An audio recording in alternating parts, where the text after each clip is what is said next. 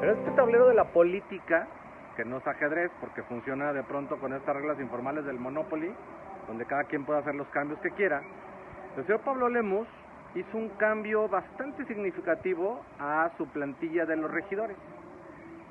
Dio de alta al señor Roberto Delgadillo, hermano de la anteriormente priista, hoy morenista, candidata a diputada, Claudia Delgadillo.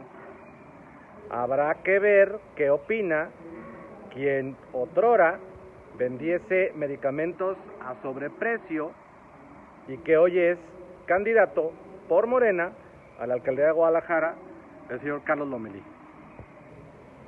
Cuando ustedes crean que dos políticos están peleados, créanme, no hay tal.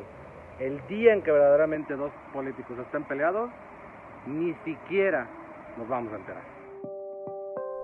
Más en www.gdlpost.com